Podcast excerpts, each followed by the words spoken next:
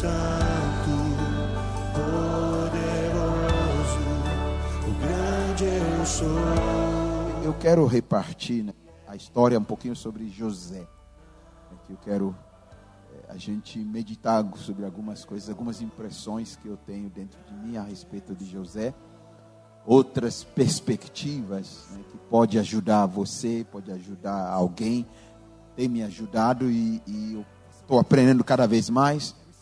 E ao pensar em repartir algo com os homens e desafiar-nos a nos imergir é, mais profundamente na nossa fé em Deus e fortalecer-nos, veio ao meu coração a respeito de José, os desafios que José teve que passar ao longo da sua trajetória, desde a sua adolescência, problemas com seus irmãos, a família tantas tempestades e momentos terríveis, difíceis que ele teve que passar no seu trabalho, é, injustamente acusado, injustamente condenado, injustamente aprisionado, mas tudo isso fazia parte dos processos de Deus.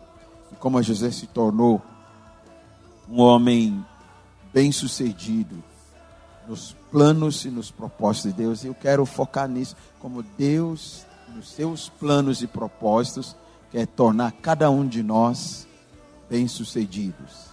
A gente realizar aquilo que Ele tem para as nossas vidas. Eu quero ler alguns versículos assim, se você puder acompanhar na leitura.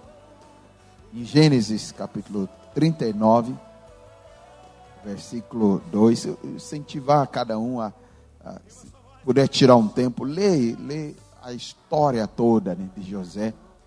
E permita o Espírito Santo trazer alguns enfoques novos, né? abrir nossos olhos para enxergar coisas novas, ter perspectivas novas, perceber algo mais. Que a palavra de Deus ela é sempre nova, ela é sempre fresca. Né? Por mais que as mesmas coisas já lemos, quando voltamos a ler, sempre tem uma novidade, sempre tem algo fresco, sempre tem maná novo para nós. Eu quero incentivar você a fazer isso eu tenho procurado fazer isso lendo várias histórias. Estou voltando para algumas histórias bíblicas e relendo-as. E tem sido muito enriquecedor para mim. Gênesis 39, versículo 2 diz: E o Senhor estava com José, o abençoava em tudo o que fazia. E ele passou a morar na casa do seu senhor egípcio. O contexto aqui, quando eh, José é vendido para Potifar, né? se tornou seu senhor. Potifar era é, o carcereiro, chefe, ou se eu puder colocar de uma outra forma, ele era o, o secretário de segurança pública da cidade, né? ou ministro de segurança né? Do país, da nação do Egito, ele que cuidava de toda a segurança. E, e, e o cárcere, né? presídio maior da, da, do Egito, estava debaixo do comando dele. E José foi vendido ali como escravo. Né? Uma história triste, poderosa, mas muito, muito rica de detalhes, como Deus cuida de cada detalhe das nossas vidas. José se encontra ali, ele é escravo, ele começa a trabalhar como escravo, um estrangeiro e escravo. É, começa lá embaixo. E Deus foi abençoando mesmo naquele lugar, mesmo naquela condição de escravo. E a Bíblia diz que Deus abençoava em tudo o que José fazia, porque o Senhor estava com José. E ele passou a morar na casa do seu senhor egípcio. Essa frase, ele passou a morar na casa do seu senhor egípcio, é muito revelador. Porque escravo não mora na casa do Senhor, do dono da fazenda. Potifar era, se tornou homem rico, se tornou, eh, tinha suas fazendas, um, como, como eu falei, como se fosse o ministro da segurança pública de todo o Egito. E José veio dos judeus, não tinha nada a ver com os egípcios, e ele veio como escravo. Então, mas ele foi sendo abençoado, ele foi conquistando, ele foi sendo próspero no seu trabalho, porque Deus abençoava tudo que ele fazia, porque o segredo da vida de José era porque Deus estava com ele. E a Bíblia simplesmente coloca a frase, e ele passou a morar na casa do seu senhor egípcio. É, é e às vezes a gente passa desapercebido disso. É, Para José passar a morar ali, algo poderoso se abriu para a vida de José. Ele passou a ser homem de maior confiança do seu Potifar, ao ponto de ele morar na casa de Potifar. Ele não está morando na senzala, não está morando é, num lugar distante, não está morando junto com os escravos, ele está morando com mordomias na casa do seu dono, Potifar, ao ponto que Potifar podia viajar, entregava a, a administração da sua casa, não só do presídio e de trabalhos e trabalhos, mas a própria administração. A única coisa que José não podia tocar e tomar para si era a esposa de Potifar. O resto José podia mandar desmandar na casa dele, morava dentro. Isso nem José imaginava que isso podia acontecer, dado é, a sua trajetória algumas coisas que passamos na vida não parece suficiente ou não parece nos levar para onde Deus quer nos levar. Não parece. E às vezes nós podemos desprezar esses esses lugares, esses momentos e às vezes podemos até nos amargurar por causa dessas situações. Mas todas as coisas cooperam para o bem daqueles que amam o Senhor e são chamados segundo o seu propósito. Até as coisas negativas, ruins, perdas, até as coisas aparentemente destruidoras, coisas que vieram nos, é, nos, nos acabar. E foi algo avassaladora na vida de José. Aquilo que ele passou ao ponto de sair da sua terra, sair da sua casa, da casa seu pai, deixar de ser lá filho amado, deixar de ter relacionamentos com seus irmãos, ser odiado por todos, ser vendido, se tornar escravo e, se, e, e, e aquilo de repente está desvendando algo que nem ele imaginava. Eu quero dizer para alguém nesta noite, às vezes nós olhamos para as situações ruins, horríveis, é, é, difíceis que passamos, e todos nós passamos. E se você não passou ainda, você vai passar. E se você já passou, pode ser que venha outras, mas em nenhuma dessas situações, Deus não nos deixa sozinho. Deus está com você. Essa é o segredo da vida de José. O Senhor estava com ele. Você pode dizer para alguém que está ao seu lado: o seu maior segredo deve ser sempre este: Deus está com você. Então, quando Deus está com a gente, isso não nos isenta de passar por tempestades, por terremotos, por desabamentos, por enchentes, por furacões, por perdas, por situações que nem entendemos, não faz sentido diante daquilo que nós cremos, diante daquilo que nós confessamos, às vezes não faz sentido, é loucura, mas se Deus está com você, mais cedo, mais tarde, aquilo vai te conduzir para onde Deus prometeu te levar. Amém? Então, algo começa a acontecer com a vida de José. E talvez ele imaginava que agora sim, agora, agora eu vou, eu vou ficar aqui na casa do seu Potifar, eu sou abençoado, mas aí de repente acontece uma situação totalmente inusitada, inédita na vida dele. A mulher de Potifar o acusa de abuso ou tentativa de abuso que ela procurava e, e tentava, insinuava e, e, e tentava puxar José para dentro da cama com ela. E José, na hora H, né, conseguiu escapar.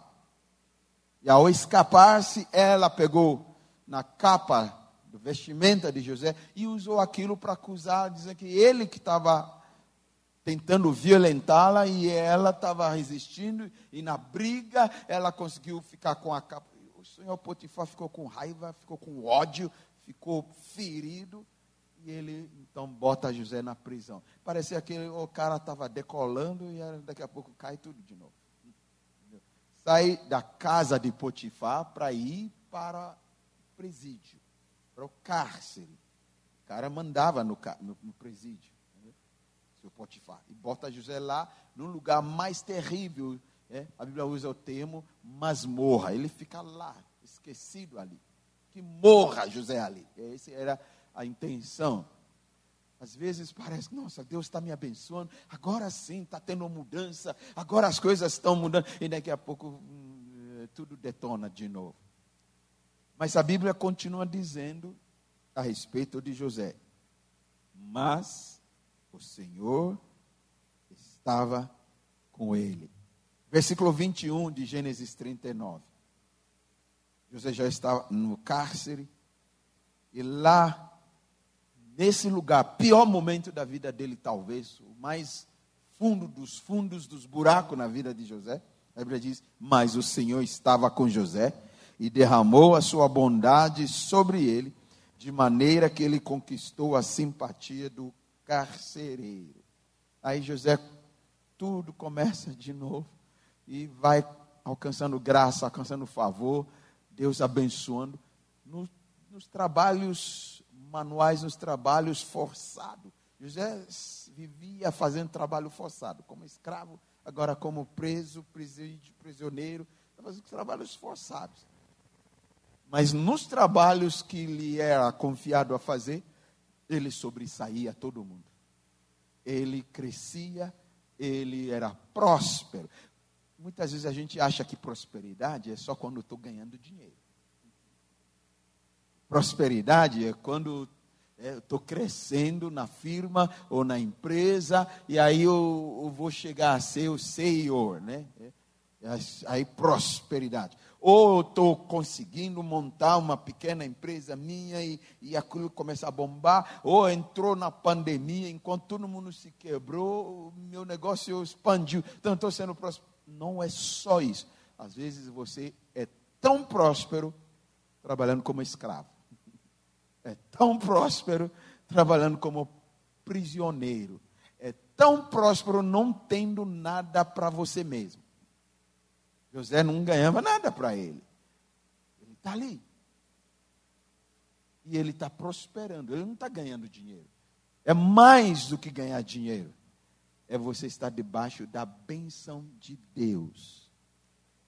É você estar debaixo dos cuidados de Deus. O homem mais bem-sucedido, plenamente bem-sucedido em todas as áreas, é aquele que aprendeu a ouvir a voz de Deus e seguir o que Deus tem para a sua vida. Talvez o sucesso que estamos procurando não é o sucesso que Deus tem para você. Pode ser bem diferente.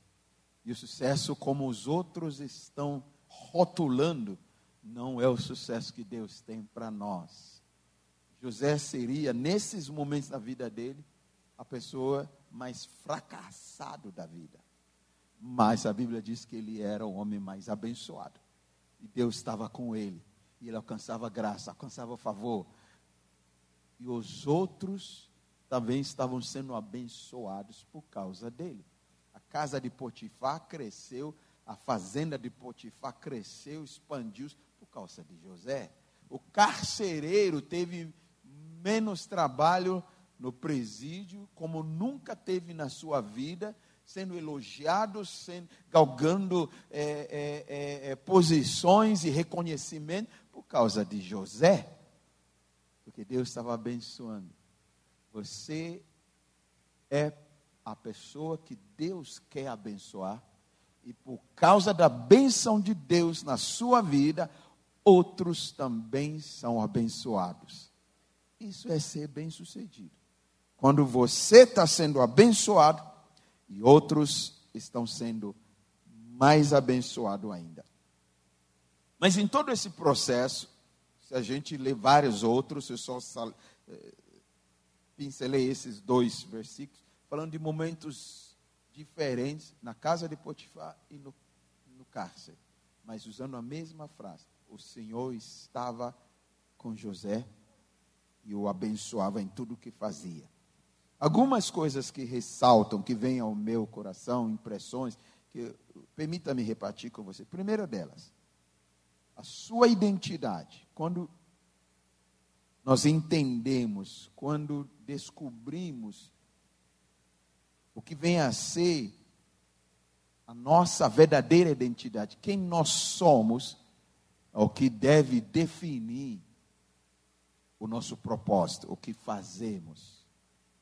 Não o que fazemos que define quem somos, ao contrário, é quem nós somos que define o que fazemos. No mundo em que vivemos hoje, o um mundo base, baseado, fundamentado no, no mérito e no reconhecimento humano, as pessoas são o que elas são, baseado no que elas fazem. É assim que fomos criados desde a infância, nossas casas, nossos lares, nossas famílias. E assim é o mundo lá fora. E, e às vezes até no mundo lá na igreja. Nossa identidade está firmado naquilo que fazemos e não naquilo que somos. Então, quando faço, eu sou o cara. Quando conquisto, eu sou o cara. Quando eu vendo mais do que qualquer pessoa na empresa, eu sou o cara. Eu sou reconhecido e eu sou identificado como o melhor vendedor, como o cara mais inteligente, como isso e assim e assado. Tudo baseado naquilo que nós fazemos. Mas a história bíblica e os propósitos de Deus é o contrário. Deus primeiro lida comigo, lida com você, pelo quem nós somos. E por sermos quem nós somos, nós fazemos o que fazemos. Isso é muito importante se a gente quer mergulhar na nossa vida com Deus, a gente quer crescer, a gente quer emergir, a gente quer experimentar, a gente quer desfrutar. Eu preciso fazer essa mudança de mentalidade. Eu sou primeiro, depois eu faço. Não faço para ser, eu sou para fazer. Na minha identidade está o meu propósito. Quando eu descubro quem eu sou, ou que Deus me chamou para ser, ou que Deus me fez ser, eu vou descobrir qual é o meu propósito nessa vida aqui. José não conhecia isso, não entendia isso, não descobriu isso de uma hora para outra. Não foi algo que alguém explicou para ele. Ao, ao contrário, até pelo que ele fazia e dizia, seus irmãos, sua família o rotulou de uma outra forma. Mas ao longo das suas experiências, José foi descobrindo, entendendo quem ele é de fato. Quem ele é. E eu tenho aprendido ao longo da minha vida que às vezes a gente acha que já sei de tudo que eu sou, quem eu sou de verdade. E isso é algo que até hoje em dia se projeta muito, se fala muito. Você tem que descobrir quem você é, é o seu verdadeiro eu, você tem que descobrir. E, e às vezes é limitado porque se trata só do lado humano. E as pessoas estão investindo isso, é, fazendo cursos, fazendo todo tipo de trabalho para descobrir a sua identidade, me aceitar quem eu sou. E às vezes entra em algumas distorções, algumas disfunções, porque começa a dizer: não, mas eu sou isso, porque eu descobri que eu sou assim, assim, assado. Mas isso não se compara com o que Deus tem ao nosso respeito. Eu preciso descobrir em Deus minha verdadeira identidade. Fora de Deus, eu não vou necessariamente conhecer toda a minha verdadeira identidade. E eu posso ser até enganado, achar que agora estou descobrindo minha verdadeira identidade e eu posso estar fora dos planos e os propósitos de Deus. Tem gente dizendo que descobriu sua verdadeira identidade e é às vezes contrário à vontade de Deus. Mas ah, dizem que é a identidade deles e a gente tem que amar e aceitar. Sim, nós vamos amar e aceitar, mas isso não quer dizer que é isso que Deus fez a pessoa ser. E eu preciso descobrir, mas não fora de Deus. E eu quero dizer para o meu irmão aqui, nem sempre a gente descobre isso assim. Às vezes, às vezes, os próprios problemas e lutas e frustrações e traições e feridas e traumas e altos e baixos, às vezes todas essas coisas vão fazendo esse trabalho dentro de mim para fazer-me compreender, descobrir quem Deus me fez ser.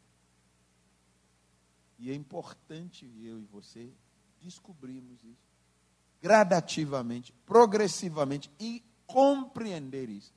Quando eu descubro quem eu sou, eu vou descobrir qual é o meu propósito. Jesus sabia quem ele era e continua sendo. Ele diz: Eu sou o filho de Deus. Deus é meu Pai. E Ele me enviou para isso. O Espírito do Senhor está sobre mim e Ele me enviou. Então, ele entendia qual era a sua identidade e, juntamente com isso, qual era o propósito da sua vinda aqui na terra. Quando eu não tenho claro dentro de mim, um pouquinho, quem eu sou, quem Deus me fez ser, eu não vou ter com clareza o que, que eu estou fazendo. E a gente vai né, achando uma coisa, achando outra. Isso é bom de alguma forma, porque vai me ajudar a descobrir. Vai me ajudar a descobrir. Mas no meio a tudo isso, Deus está com você. Mesmo você sabendo ou não, Ele, ele não deixa. Deus não nos nos deixe, Deus não se afasta de mim, porque eu não descobri ainda plenamente qual é a minha identidade, quem eu sou e o que, que eu estou para fazer, realizar com a minha vida aqui. Só o fato de eu não entender plenamente isso, não esteja vivendo plenamente isso, não faz com que Deus vire as costas para mim. Ah, porque é difícil ser filho. Ele não descobre ainda. Não, Deus não. Deus ainda está com você. Amém? José descobre um pouco melhor ao longo da sua trajetória. E depois, quando ele já está como o segundo homem em todo o Egito, e ele vai se revelar aos seus irmãos. Se você ler a história, muito bonita, ele tentou revidar, se vingar, e aí ele se quebranta. É, tudo isso faz parte. Ele chega ao momento que ele se revela para os seus irmãos e diz para eles: Eu sou José seu irmão. A quem vocês intentaram fazer o mal. Vocês não me entenderam. Vocês queriam acabar comigo. Mas não era vocês. Era Deus que estava me enviando adiante de vocês. Deus estava me levando além. Deus estava me enviando adiante. Deus estava me levando para um patamar acima. Eu não entendia, eu não sabia. Eu fiquei culpando vocês mas era Deus que estava me levando adiante para que eu chegasse onde eu estou antes de vocês, para que eu fosse o canal dele para abençoar vocês e salvar muitas vidas, não só a de vocês, mas muitas vidas. José está entendendo quem ele é, Deus estava preparando, Deus o chamou, Deus o criou para a sua geração ter e ser um canal de salvação a muitos. E aí nisso ele começa a trabalhar com Faraó como segundo homem, o seu braço direito, com esse propósito, esse entendimento, Deus me colocou aqui. Não foi Faraó, nem Potifar, nem o carcereiro, nem meus irmãos, foi Deus que me colocou aqui, não para agora eu governar e reinar e dominar e, e mandar em cima de todo mundo, que agora o José é um dos ricaços de todo o Egito. Agora José é um dos, uma das maiores autoridades, segundo o faraó, para o povo e para o próprio faraó. Faraó via José como se fosse um pai. Então, nos bastidores, José era o mentor de faraó. Para a nação, José é o primeiro-ministro e abaixo de Faraó, mas para o Faraó, na sua vida pessoal, familiar, particular, ele ouvia José. Olha que, onde Deus levou José. Diga para alguém seu lado, você não sabe ainda o que Deus vai fazer comigo. Diga, nem eu sei. Quem aqui sabe tudo que Deus quer fazer com a sua vida? Quem faz uma ideiazinha do que Deus quer fazer com você? Uma ideiazinha. Eu acho que a gente tem como ter uma ideiazinha. José tinha uma ideiazinha no sonho que ele tinha, mas é, não, não se comparava em nada com tudo que Deus. Mas ele tinha uma ideiazinha. Né? É bom ter uma ideiazinha, mas o que eu quero dizer? Deus, nosso Deus e nosso Pai, seus planos e projetos para a nossa vida, tem coisas muito além daquilo que a gente imagina. Coisas que nem olhos viram, que nem ouvidos ouviram, que nem entrou no coração do homem algum, são as coisas que Deus já preparou para aqueles que o amam. Deus tem algo tremendo para você. José não fazia ideia, mas ao longo das suas experiências, ele começou a entender. Quando ele entendeu, ele pôde realizar da forma melhor. E ele entendeu que não é só sobre ele, era para muitos. Não é só o Egito, não só os seus irmãos, mas a Bíblia diz que vinham de todas as nações em volta. E José atendia e servia, porque ele entendeu: Deus me colocou adiante para eu salvar muitas vidas. Deus está preparando você para algo grande. Aleluia. Amém? Amém? Você crê nisso? Agora, a chave é saber que Deus está com você. A chave é você estar com Ele. Porque não adianta Deus estar comigo e eu não estou com Ele. É, é intrínseco. Deus está com José, José está com ele. José foi fiel, José permaneceu, ele manteve o seu relacionamento com Deus. Então, a primeira coisa, compreender quem você é, você vai compreender qual é o seu propósito nessa vida. Segunda coisa, quando você descobrir o seu propósito, você vai descobrir a provisão de Deus para cumprir esse propósito. Quando José começou a descobrir por que, que ele chegou no Egito, porque ele não entendia, ele começou a descobrir os recursos que Deus estava colocando na mão dele para realizar o porquê ele estava no Egito.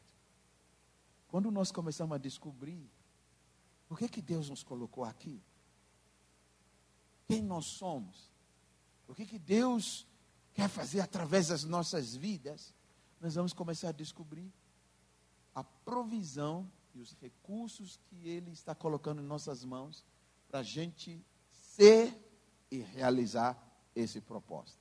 Você começa a descobrir que o trabalho que Deus te deu não é só para você.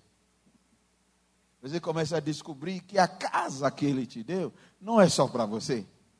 Não é porque você conquistou, galgou e trabalhou, suou, investiu e está ganhando, e glória a Deus, aleluia, Deus me abençoou. Você começa a descobrir que os relacionamentos nos quais Deus colocou você, não é só para, ah, eu tenho alguns cara legal para a gente passar um tempo junto, fazer um churrasquinho, fazer umas, umas coisas, beliscar umas coisas, e viajar, ou fazer, pescar junto. Né? A gente, por não entendermos quem nós somos e qual é o propósito, nós não descobrimos os recursos e a provisão. E às vezes a gente está ainda esperando outra provisão. Deus já colocou provisão. Pessoas, relacionamentos, trabalho. Pode parecer tão pouca coisa. Mas é esta provisão que Deus colocou em minha vida, na tua vida, para a gente realizar o propósito. E aí isso muda como que a gente lida com aquilo que Deus nos deu. Muda como a gente lida com o tempo que Deus nos deu muda como a gente lida com os relacionamentos que Deus nos deu, muda como a gente lida com a família que Deus nos deu, muda como a gente lida com a empresa onde Deus nos colocou para trabalhar, muda como que a gente lida com os recursos materiais, financeiros ou emocionais que Deus nos deu, porque eu sei que isso é provisão para eu realizar o propósito. E eu sei que eu vou realizar aquele propósito, porque eu sei quem eu sou. Eu sei quem eu sou. Eu sou filho dele, que ele me marcou, que ele me resgatou, que ele me salvou, que ele me encheu do Espírito Santo dele para viver nessa terra e fazer diferença. E quando eu entendo isso, eu vivo de uma forma diferente. E Deus quer nos levar, cada um de nós, os homens aqui, para a gente enxergar um pouquinho mais. Enxergue um pouquinho mais. Abrir o seu entendimento, abrir o meu entendimento, para a gente alcançar um pouco mais.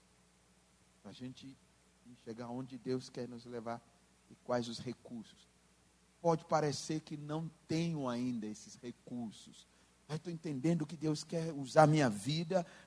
E pode ser que Deus não vai usar você como pregador. Pode ser que Deus vai usar você como administrador usou José como administrador. Pode ser que Deus vai usar você como alguém que está fazendo trabalho braçal forte. E Deus usou José assim. Pode ser que Deus vai usar você para aconselhar outros.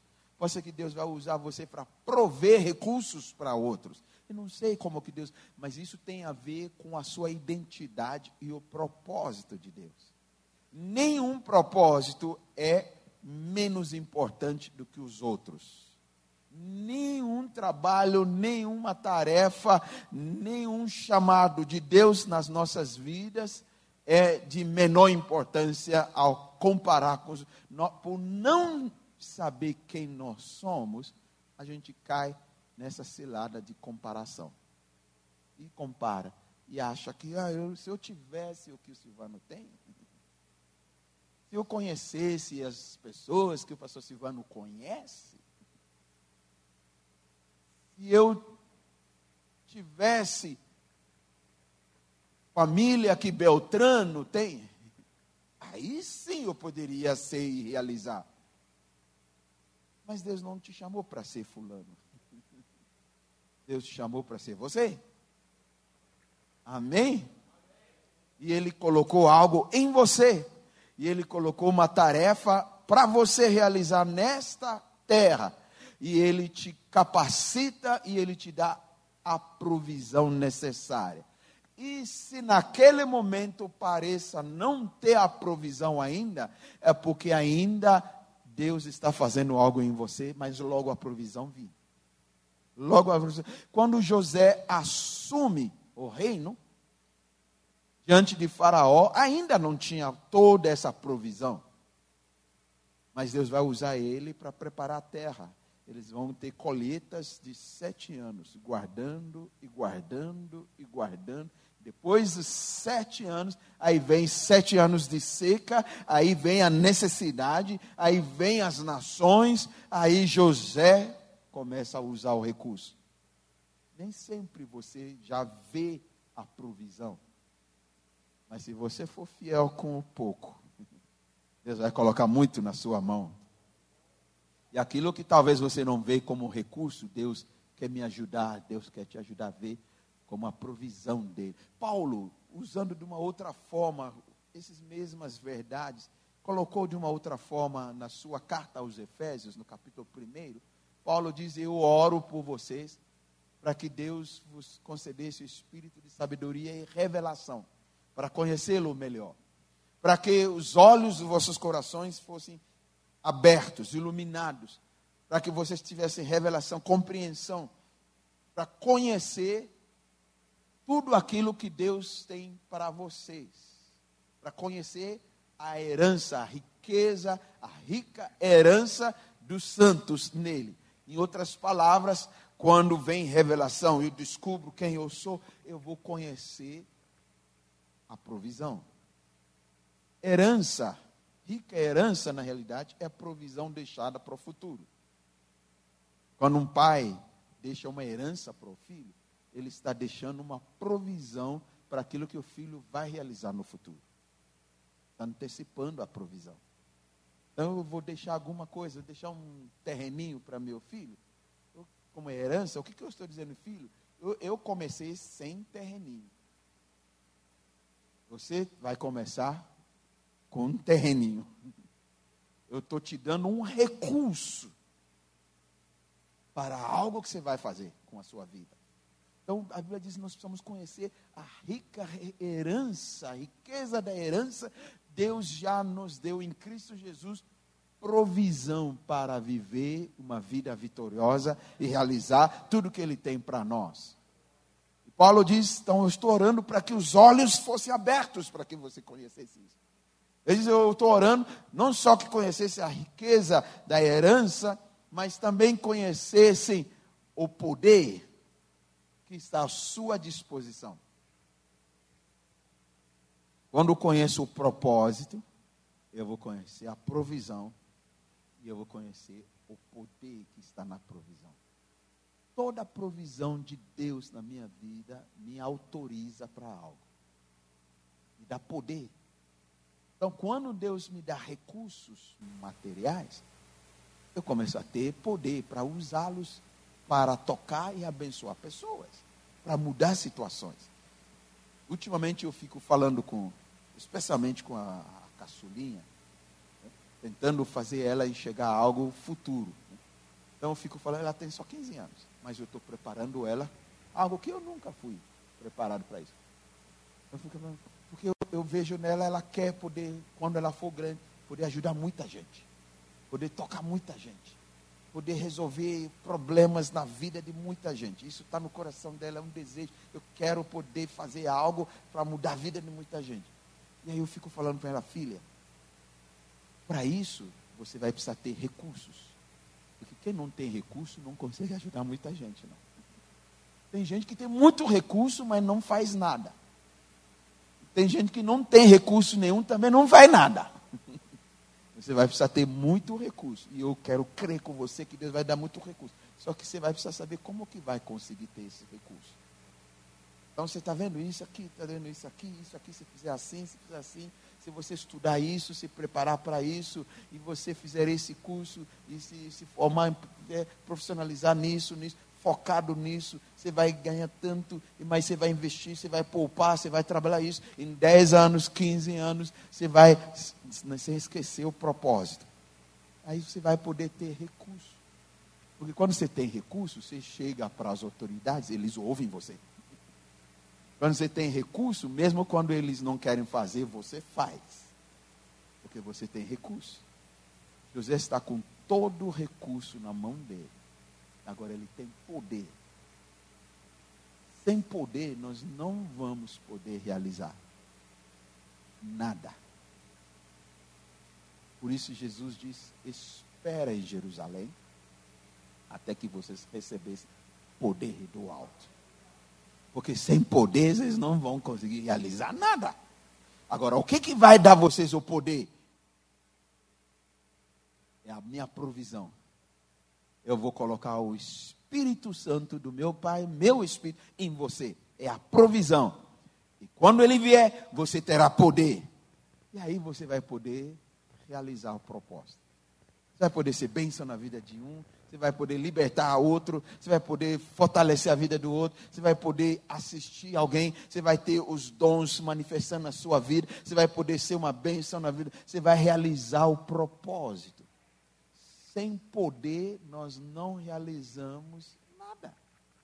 Mas eu tenho uma boa notícia para alguém aqui nesta noite. Deus já deu o poder. Paulo está orando para que viesse entendimento os olhos se abrissem para conhecer qual é o poder, a suprema grandeza do seu poder a todos que creem. Amém? Então, diga para um homem sentado ao seu lado, se não lá atrás ou na frente, diga para ele assim: No seu propósito, Deus colocou a provisão. E com a provisão que você já tem, você tem poder para realizar. Amém?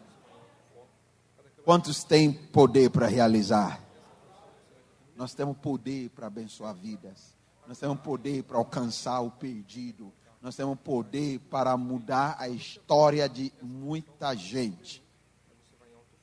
Como diz, você não precisa ser pregador, evangelista.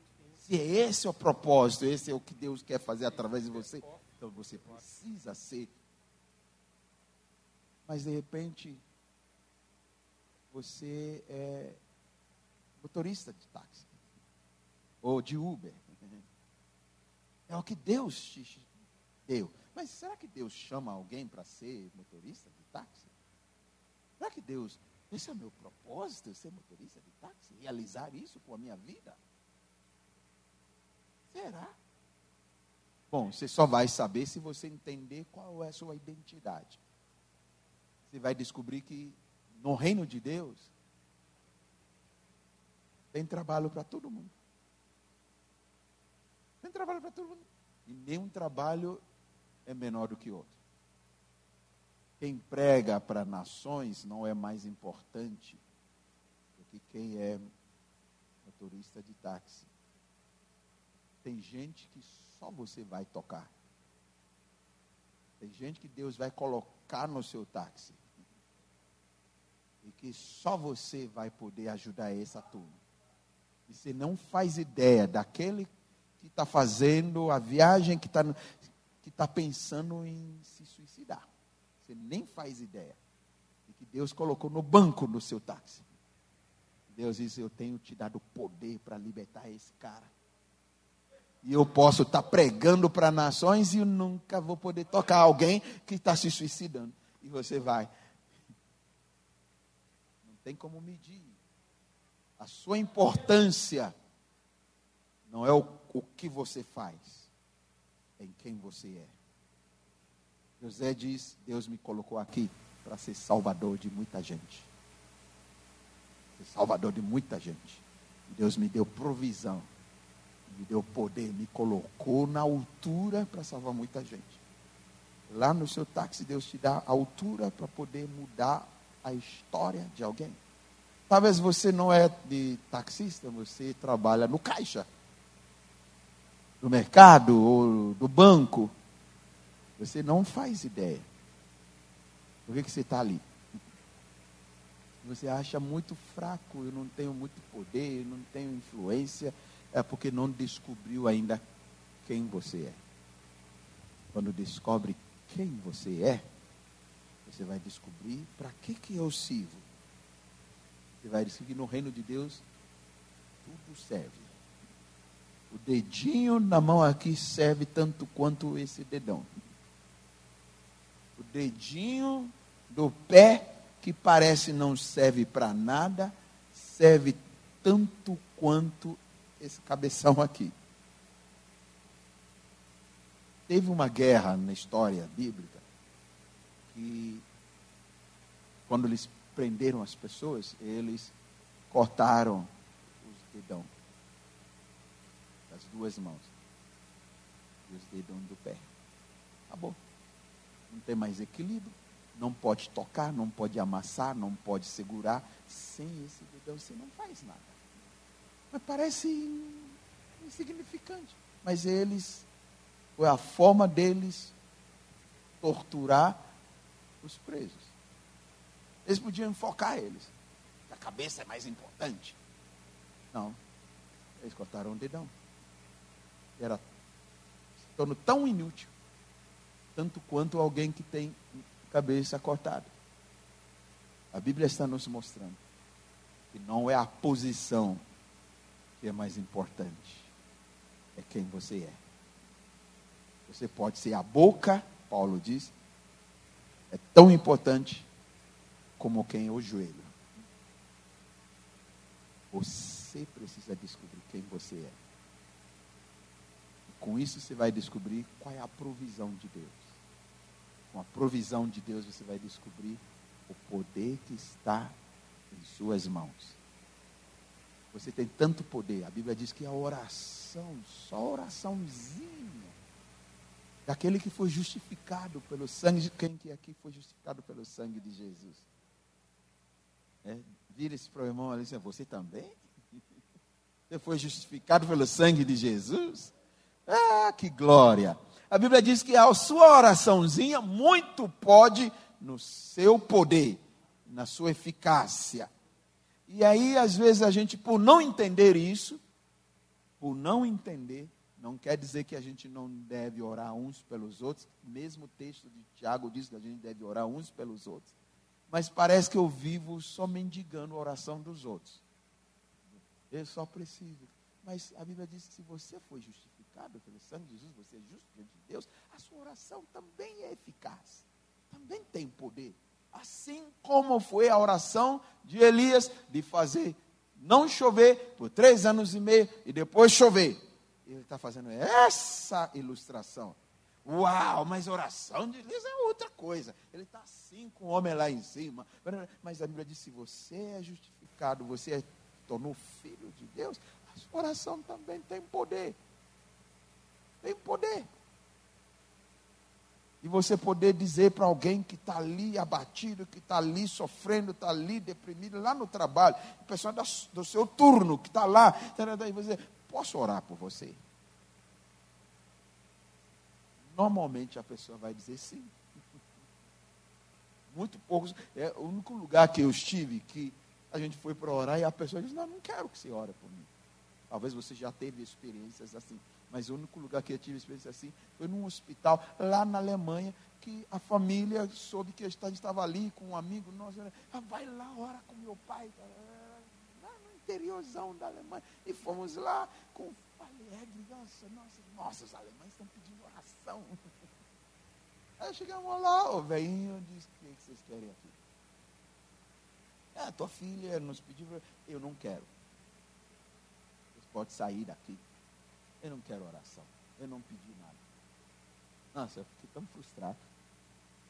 Porque aqui no Brasil, você pedir, a pessoa está sofrendo, posso orar por você? Pode ser a pior, o pior ateu. Mas se está passando por problemas, você pode orar, pode orar por mim. Você não faz ideia da autoridade do poder que há na sua oração. A Bíblia diz que muito pode, na sua eficácia, a oração do justo. É assim. Mas quando eu sei quem eu sou, qual é o propósito, qual é a provisão que Deus me deu, eu começo a descobrir o poder que está nas minhas mãos para realizar o que Deus me deu. Deus está querendo dizer algo para nós, os homens, que é tempo de a gente se levantar para realizar o propósito que Ele tem para as nossas vidas. E não vai ser pouca coisa, não. E não vai ser coisa fracote, não. Há muito poder sobre a sua vida. Há muito poder na sua vida. E que nós precisamos viver essa verdade. José usou o seu trabalho no Egito para cumprir o seu destino.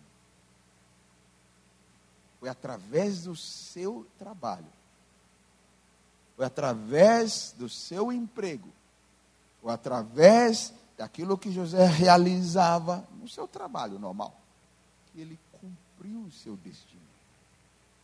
Quem sabe Deus te colocou naquele trabalho, porque há um destino a ser cumprido. Só que às vezes, eu, eu, ao longo dos anos, às vezes eu achava que o meu não, é, é do dele lá que é maravilhoso. Ah, eu poderia fazer o trabalho, poderia ter outro, poderia abrir outra porta. Sim, e foi assim com José foi abrindo outras portas. Mas na porta onde José estava, onde estava aberta, ele andou com Deus, acreditando que Deus o colocou ali para ser alguém. E Deus estava com ele. Deus estava com ele. E Deus estava com ele. E Deus estava com ele. Deus estava com ele.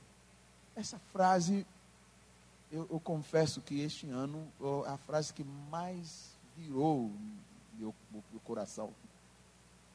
Eu leio em tudo quanto lugar, eu vejo Deus dizendo: Eu sou, eu sou, eu sou, eu estou contigo, confia em mim. Quando a Bíblia diz Deus está comigo, ele está dizendo: pode confiar em mim. Não há como emergirmos na fé se a gente não confiar mais nele. Então, se você quer crescer na fé, você quer imergir-se na fé, você quer ter uma imersão de fé, você precisa dispor seu coração a confiar mais nele. Confiar que o que ele disse ele vai cumprir, confiar que ele vai te usar o que ele disse que ele vai te usar, confiar que ele vai te colocar onde ele disse que ele vai te colocar, confiar que ele diz que sua oração tem poder, então sua oração tem poder. Confiar que ele te fez ser alguém importante no corpo de Cristo, na igreja local, que é um pedacinho do grande corpo de Jesus, que você tem importância aqui você não pode fazer falta na, na, na, vida das pessoas, porque você é importante. Você pode ser um dedinho, mas eu não posso fazer falta nesse corpo, porque esse dedinho é muito importante. E é isso que Deus fez. Eu posso não aparecer, as pessoas podem não me aplaudir, as pessoas podem não me elogiar, mas elas não conseguem ser plenas sem esse dedinho. As pessoas não são plenas sem você. Você não é pleno sem seu irmão. Nós precisamos uns dos outros e cada um cooperando com a sua parte. Efésios diz: todo o corpo cresce até atingir a estatura do varão perfeito que é Cristo Jesus. Cada parte cooperando com a sua. Dedinho, dedão, nariz, orelha. Nós só vamos atingir a estatura eu e você fizemos a nossa parte. Eu preciso de você. Eu preciso do seu investimento, preciso dos seus recursos, eu preciso dos seus talentos, eu preciso dos seus dons, você precisa dos meus dons. Eu já percebi, já aprendi que os dons que Deus me dá não são para mim. É, é, 1 Coríntios diz isso. Deus deu variedades de dons a todos nós, o Espírito Santo dá dons, mas é para que os outros fossem abençoados e fossem fortalecidos, não para mim. Os dons nunca são para mim. Se os dons são para me promover, eu não entendi o propósito dos dons. Os dons não são para você. Eu vou usar outro, outra ilustração, daqui a pouco vamos encerrar essa primeira, né, estamos estabelecendo, nós vamos ainda decolar. Uhum. Dons eu posso chamar de ferramentas. Amém? É, Para ajudar-nos. Dons são ferramentas. Então é que nem você tem a caixa de ferramentas lá na sua casa. Eu, eu não sei usar todas as ferramentas que tem lá, uma caixa normal de ferramentas. Algumas pessoas sabem usar muito melhor todas aquelas ferramentas mas você nunca usa as ferramentas que bota na caixa para você mesmo. Você usa para fazer outro serviço. Você não pega o martelo e você mesmo. Você usa para pregar madeira ou alguma outra coisa. Não bater nas pessoas, certamente. Mas o que eu quero dizer? Quando Deus me dá a caixa de ferramentas, não importa se está cheio de tantas ferramentas, ou se só tem duas, três ferramentas, ou se tem só uma ferramenta. Nunca é para mim mesmo.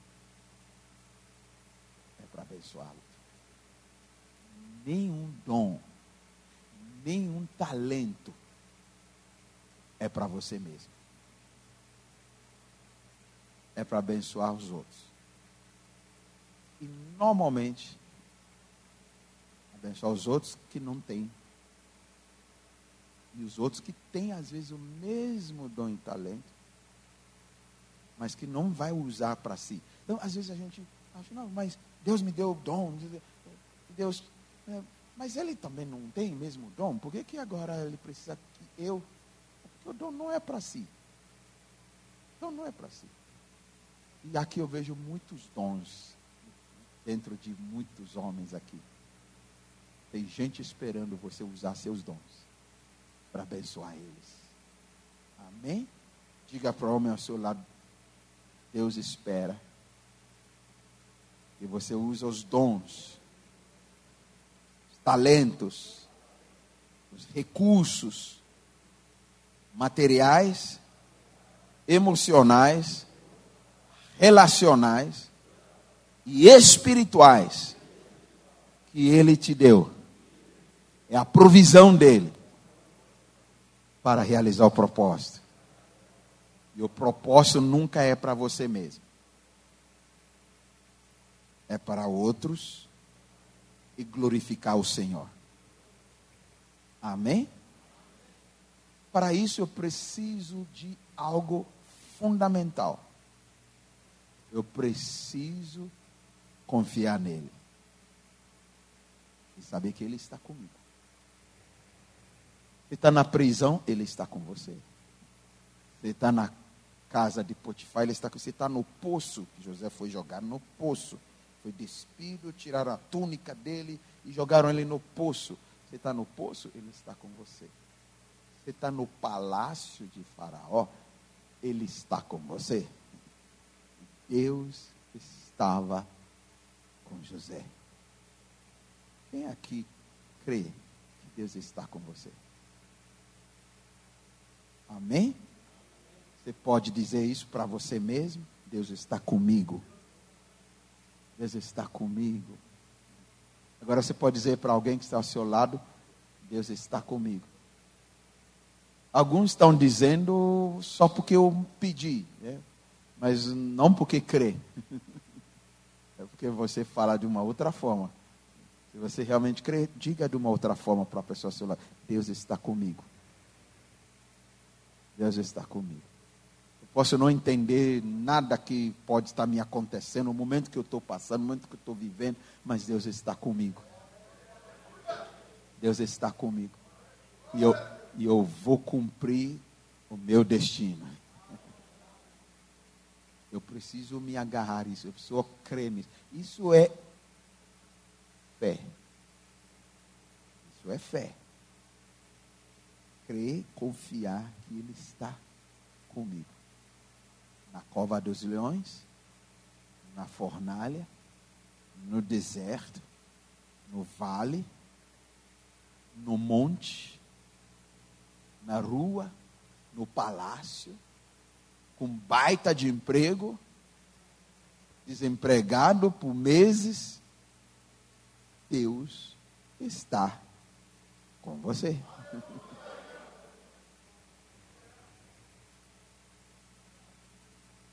Quando você consegue acreditar e crer nisso, isso é fé.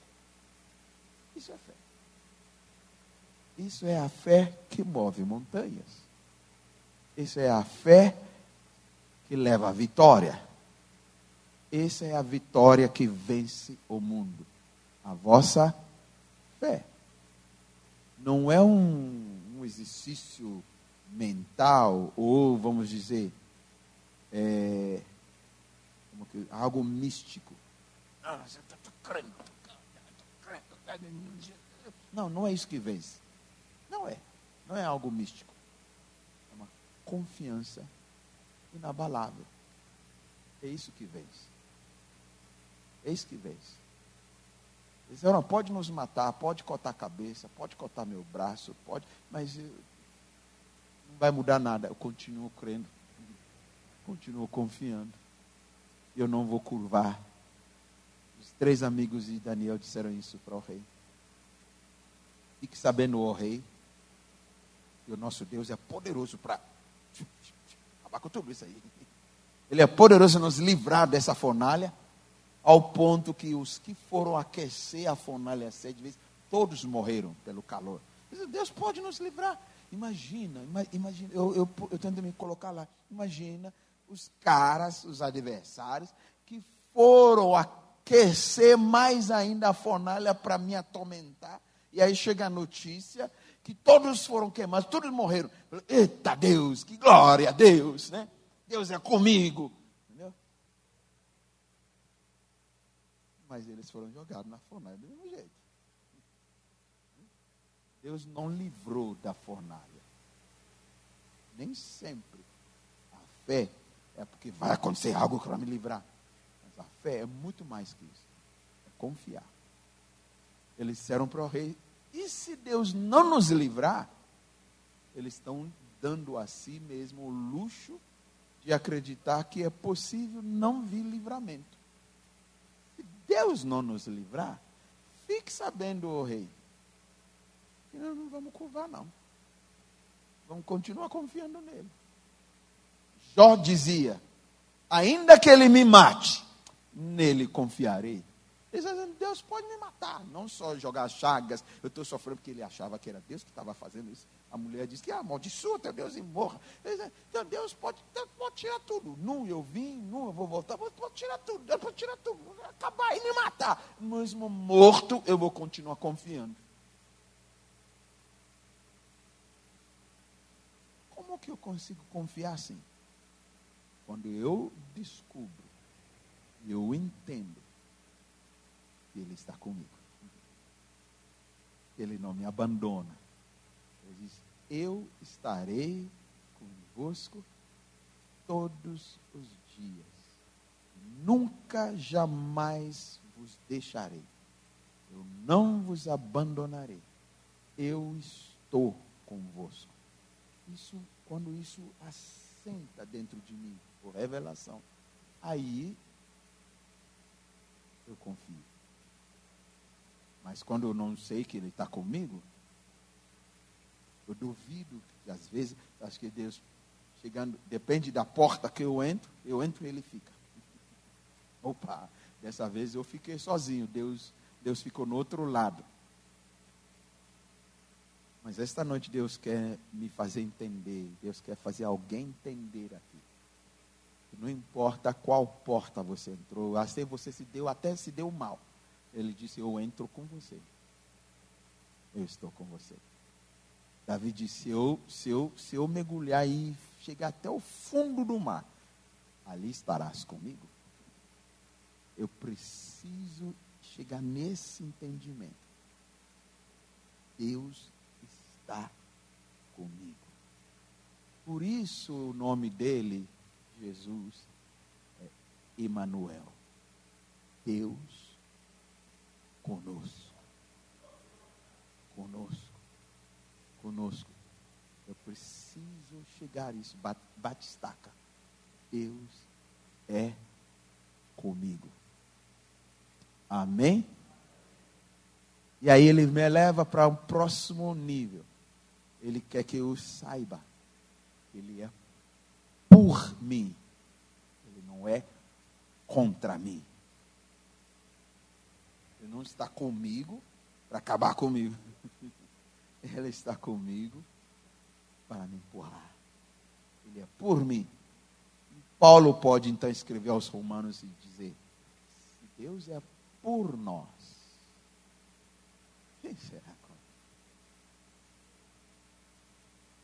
Eu começo a enxergar as situações adversas, contrárias, não sendo forte, capaz, poderoso para me acabar. Porque se Deus é por mim, o que será contra mim? Ele diz: é morte, é vida, é trevas, é diabo, é a luz, é, é o anjo, é doença. Ele diz: nada, nada vai me separar do seu grande amor, porque se Deus é por mim. Só que é bonito a gente citar esses textos, é bonito a gente declarar, cantar. Mas Deus quer que a gente vá mais do que declarar, cantar. Deus quer que a gente acredite. Isso é imersão de fé.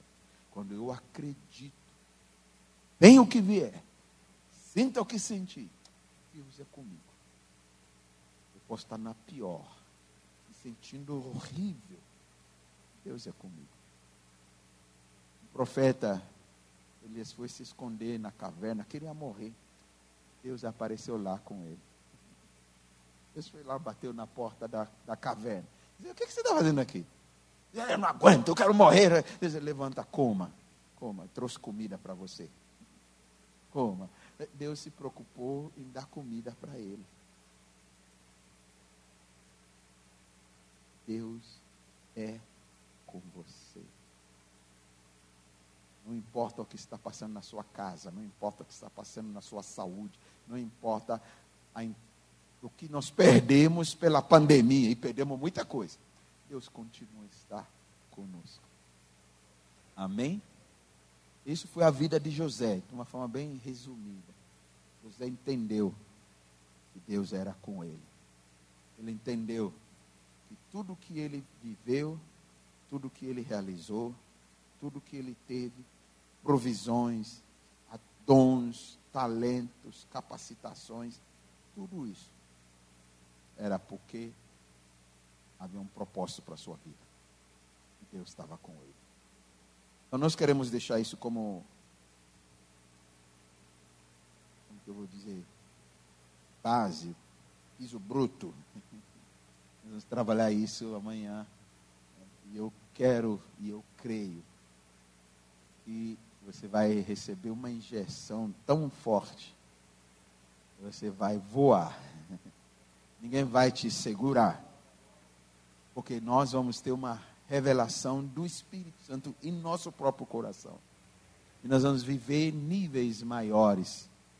Nós vamos ser homens de fé. Porque nós sabemos quem nós somos. Amém? Amém? Vamos colocar-nos em pé? Diga para um homem, é, eu gosto de fazer você falar e dizer para as pessoas. Se você não gosta de falar para a pessoa, faz de conta que você gosta. Faz por mim. Domingo termina, mas até o último culto de domingo você vai dizer tantas vezes para tanta gente, você vai falar tantas vezes. Mas depois eu vou embora segunda-feira eu, ufa, que, foi embora esse negócio de ficar falando para a pessoa ao seu lado. Né? E eu vou voltar, vou, e você vai dizer, como que foi? Falei, Aqueles homens são tocha. Tudo que eu pedia para fazer, eles faziam. E aí eu vou ficar muito feliz. Eu vou ligar para o pastor e dizer, cara, que legal, que legal, tá com vocês. Dizer, é, a gente fez ele ficar feliz e só. Mas eu vou dizer algo para você. Na medida que você está declarando, algo está acontecendo. Eu, eu, eu acredito em declaração. É que a gente declara com fé algo acontece. Às vezes você nem está nem com tanta fé, mas não importa. Não é a tua fé somente, é o propósito de Deus. Como diz José, não entendia, ele não descobria isso no começo, mas isso não impediu Deus estar com ele e continuar fazendo e continuar a estar com ele. Ele não entendia. Se ele tivesse entendido, talvez ele teria tido uma outra reação lá quando os irmãos queriam matá-lo. Talvez ele podia ter, porque ele entendia, não, eu sou quem eu sei, o que eu sou. Mas ele não sabia nada disso. Só lá na frente ele entendeu. Mas em todas as etapas, todos os momentos, Deus estava com. Será que Deus não estava com os irmãos dele? Será que Deus não estava com Jacó? Claro que Deus estava com Jacó. Claro que Deus estava com os irmãos dele. Mas é por eles não entenderem, também cometeram tantas falhas.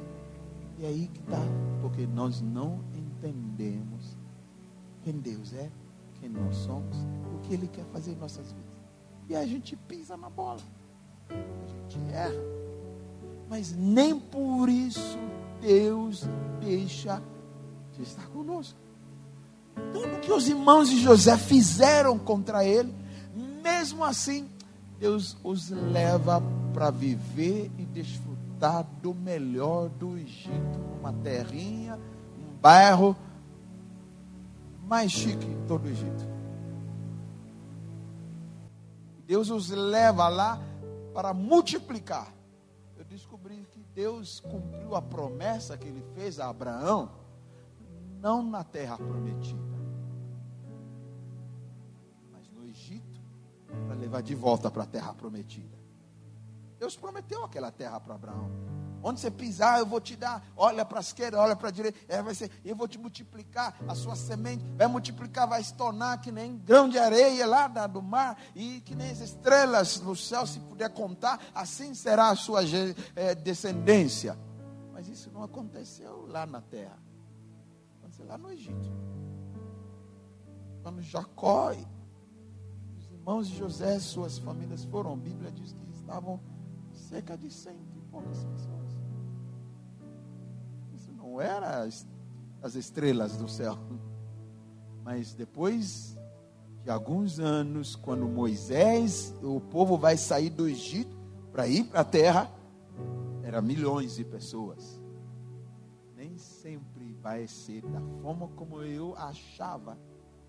Nem sempre vai ser do lugar onde eu achava que vai ser. Mas Deus vai cumprir a sua promessa. E mesmo que alguns de nós erramos e eles erraram e pisaram na bola, mas por causa da aliança que Deus tem com o sangue de Jesus, com o povo dele comprado, Deus vai cumprir. Pode parecer que o mundo está em caos. Não só parecer, é de verdade, meu mundo está em caos. A coisa está pior, está ruim, a coisa está horrível. O pecado está aumentando ainda. Mas a Bíblia diz que lá na glória nós vamos ver milhares e milhares e milhares e milhares e milhões e milhões de toda tribo, povo, língua e nação, milhares de vestimenta branca adorando. Eu não sei como que Deus vai fazer isso, mas ele vai fazer. Ele vai fazer. Hoje a gente lê de lugares onde Jesus está aparecendo para muçulmanos, eles estão se convertendo a rodo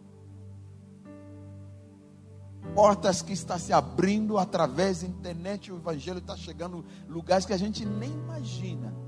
Pessoas estão se rendendo a Jesus e a gente fica, não, mas a outra religião está crescendo, o islamismo está crescendo. É, parece, mas lá no fim da história, o livro de Apocalipse disse que serão milhares e milhares e milhares e milhares e milhares e milhares que vão render-se, vão colocar suas coroas aos pés do cordeiro e vai dizer: Digno és de quebrar o selo e de abrir o livro.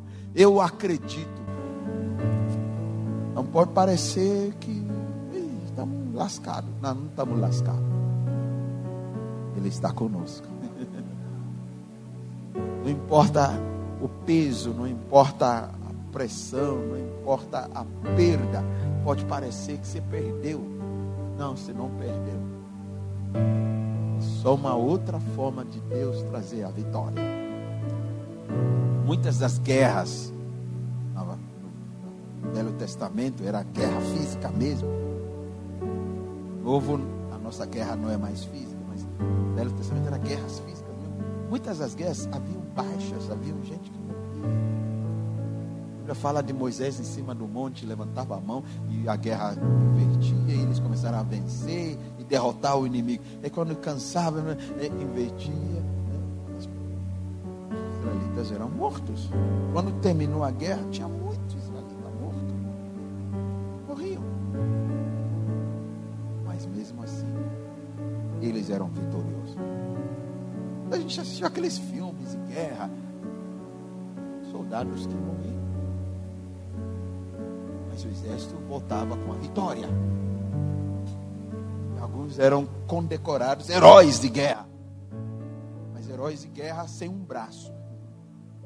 Explodiu granada e levou o braço embora. Mas ele voltou como herói de guerra. Irmão, as guerras não vêm para nos vencer, embora provocam perdas e feridas.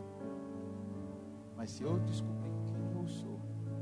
Deus diz: Eu sou mais que vencedor. Posso ficar sem uma perna, mas eu sou vencedor. Vencedor no que sentido? Eu vou cumprir com o propósito de Deus na minha vida. Com uma perna, com duas pernas com um braço, com dois braços, sem orelha, sem cabeça, com doença, sem doença, eu vou cumprir o propósito pelo qual Deus, meu Pai, me colocou aqui. Isso me faz ser vencedor. Apocalipse diz: ao que vencer, é isso que ele está dizendo, ao que ficar firme até o fim.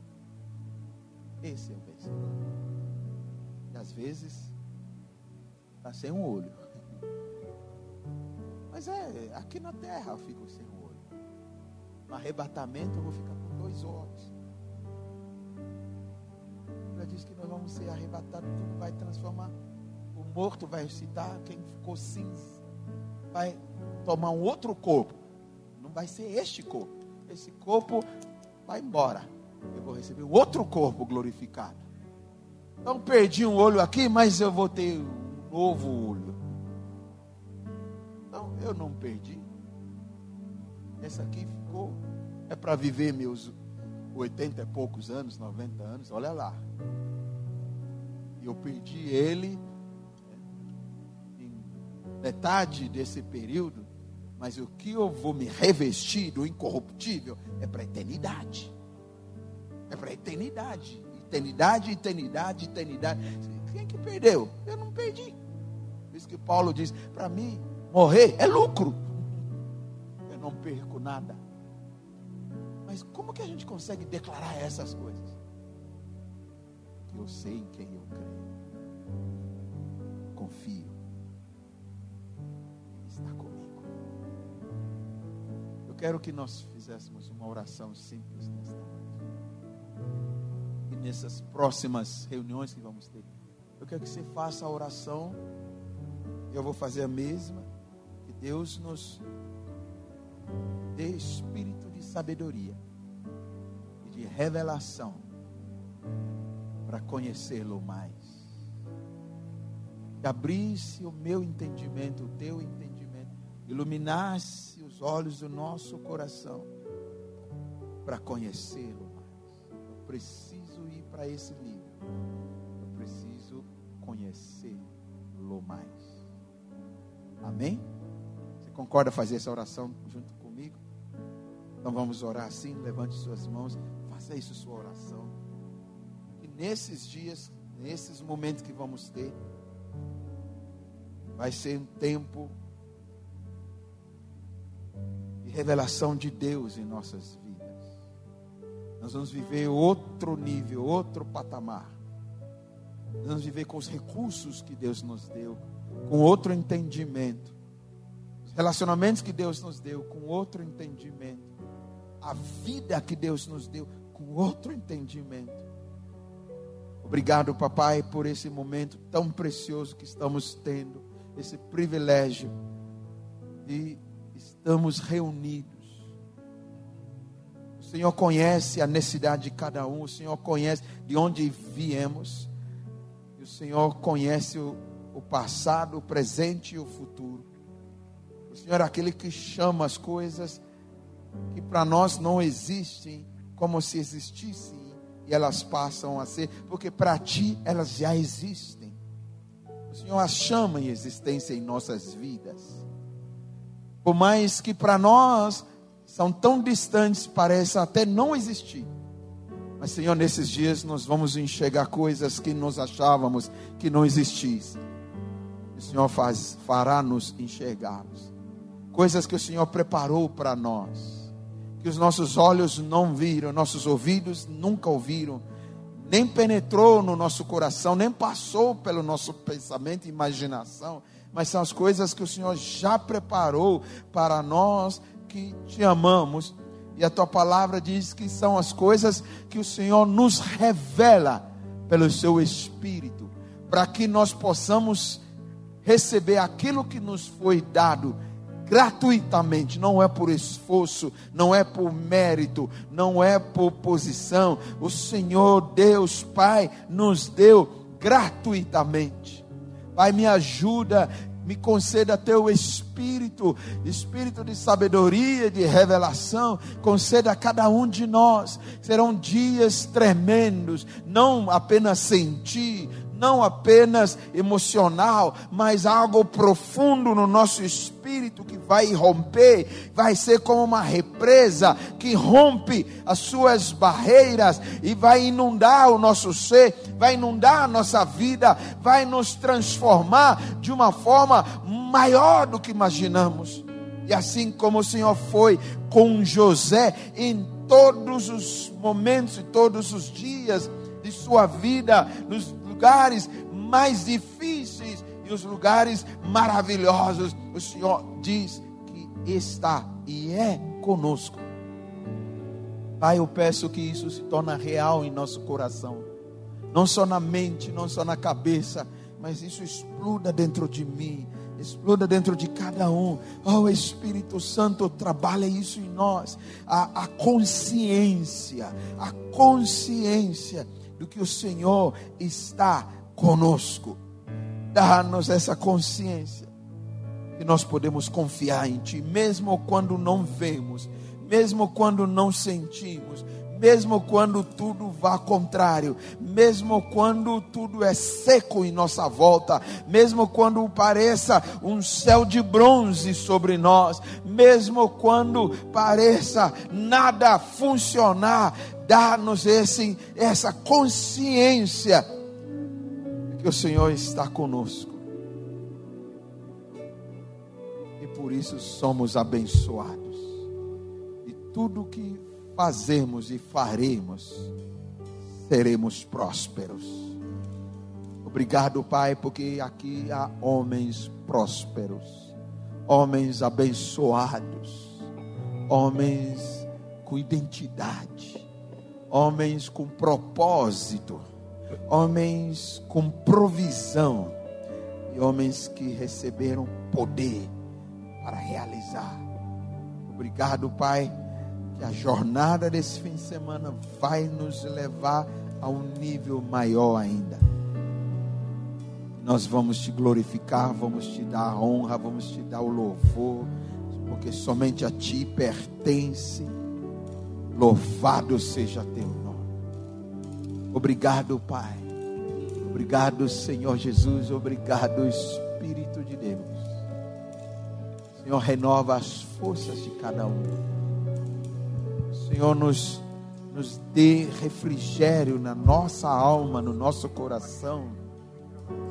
E que ao adentrarmos nessa jornada a partir de amanhã, possamos, sim, beber desfrutar, degustar, experimentar e ainda mais vivenciar através das nossas próprias vidas aquilo que o Senhor tem preparado. Obrigado pelo banquete que está preparado.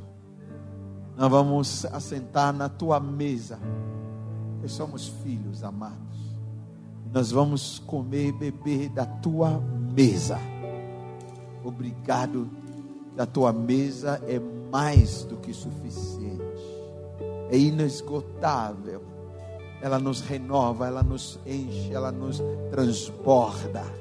Obrigado, Senhor. Louvado seja teu nome. É no nome de Jesus declaramos, com ações de graças. Todos que creem dizem. Eu quero que você vire de novo para alguém que está ao seu lado. Você não falou muita coisa ainda para ele. Você vai dizer para ele: Olha muito bem para mim. Olha muito bem para mim. Porque você não vai me reconhecer mais. O que Deus vai fazer na minha vida. E através da minha vida. Você vai dizer: Uau! Aleluia!